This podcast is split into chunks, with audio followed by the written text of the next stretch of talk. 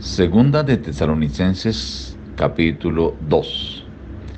Les saluda a su amigo el pastor Juan Emerson Hernández, invitándoles a meditar hoy en algunos apartes de este capítulo.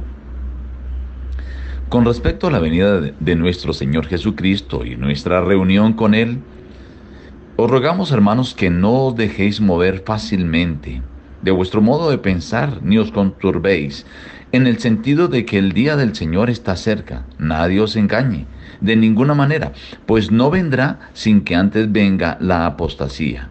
Y se manifieste el hombre de pecado, el hijo de perdición, el cual se opone y se levanta contra todo lo que se llama Dios o es objeto de culto, tanto que se sienta en el templo de Dios como Dios, haciéndose pasar por Dios. Entonces se manifestará aquel impío a quien el Señor matará con el espíritu de su boca y destruirá con el resplandor de su venida. El advenimiento de este impío, que es obra de Satanás, irá acompañado de hechos poderosos y señales y falsos milagros. Pero nosotros debemos dar siempre gracias a Dios respecto a vosotros, hermanos amados por el Señor, de que Dios os haya escogido desde el principio para salvación mediante la santificación por el Espíritu y la fe en la verdad. Así que hermanos, estad firmes y retened la doctrina que habéis aprendido y el mismo Jesucristo, Señor nuestro y Dios nuestro Padre, el cual nos amó y nos dio consolación eterna y buena esperanza por gracia, conforte vuestros corazones y os confirme en toda buena palabra y obra. Este capítulo es bastante extenso. Yo quiero invitar a mis amigos oyentes para que busquen el comentario bíblico adventista tomo 7 y se puedan ampliar el concepto. Yo solamente mencionaré algunos detalles. El apóstol Pablo estaba luchando, como lo dijimos en la introducción de este libro, con algunos comportamientos incorrectos debido a malas orientaciones que tenían. Una de ellas era acerca de la venida de Cristo. Ellos no solamente creían que era inminente, y eso es cierto, pero pensaban que cuando se hablaba de la proximidad era que ya estaba por venir. Por eso algunos dejaron de trabajar y se convirtieron en una carga para la iglesia.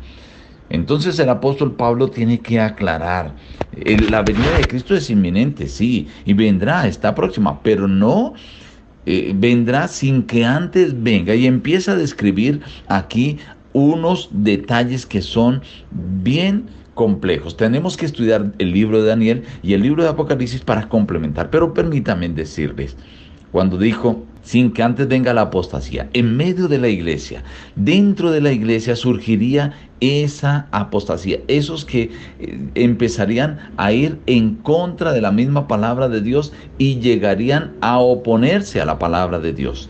Y eso empezó en la época del apóstol Pablo, pero vendrá en estos últimos días antes de la venida de Cristo con todo su furor.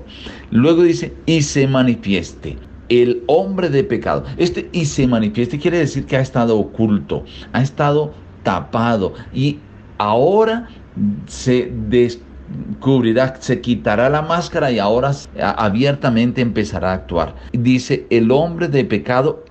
¿Por qué el hombre de pecado? Porque el pecado es la característica que lo identifica.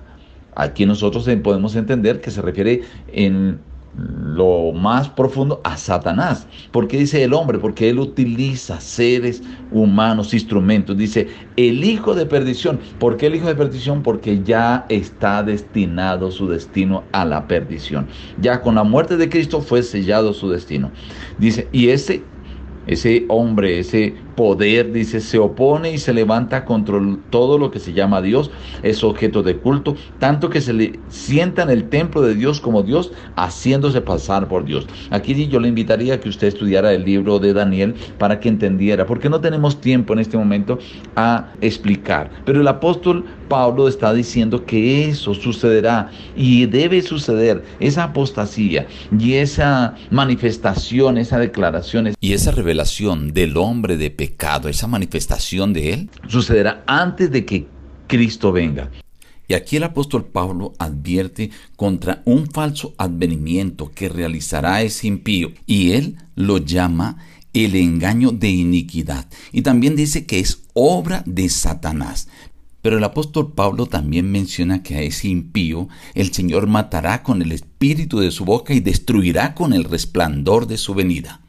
Afortunadamente la palabra de Dios ha dejado claro que Cristo cuando venga por segunda vez descenderá del cielo, no aparecerá en algún lugar, sino descenderá del cielo, vendrá con las nubes, con todos los ángeles. De forma real, palpable, así como lo vieron subir los apóstoles, así mismo vendrá. Su venida será como relámpago, dice que sale del oriente y se muestra hacia el occidente, o sea, todo ojo lo verá. La única manera para escapar de los engaños satánicos, estimado oyente, es estudiar diligentemente las escrituras y recordar cada detalle profético del segundo advenimiento del Señor Jesús. Por eso, Él termina diciendo, damos gracias de que habéis sido escogidos para la salvación desde el principio, desde antes de la fundación del mundo. Y que el mismo Señor Jesucristo, el Dios nuestro Padre, a través de la palabra de Dios, pueda confortar vuestros corazones, pueda consolarnos y sostenernos en la palabra de Dios. Estimado amigo y oyente, no hay otra forma para no dejarse engañar que escudriñar asiduamente la palabra de Dios. Y es la invitación que el apóstol deja a través de este capítulo en el día de hoy.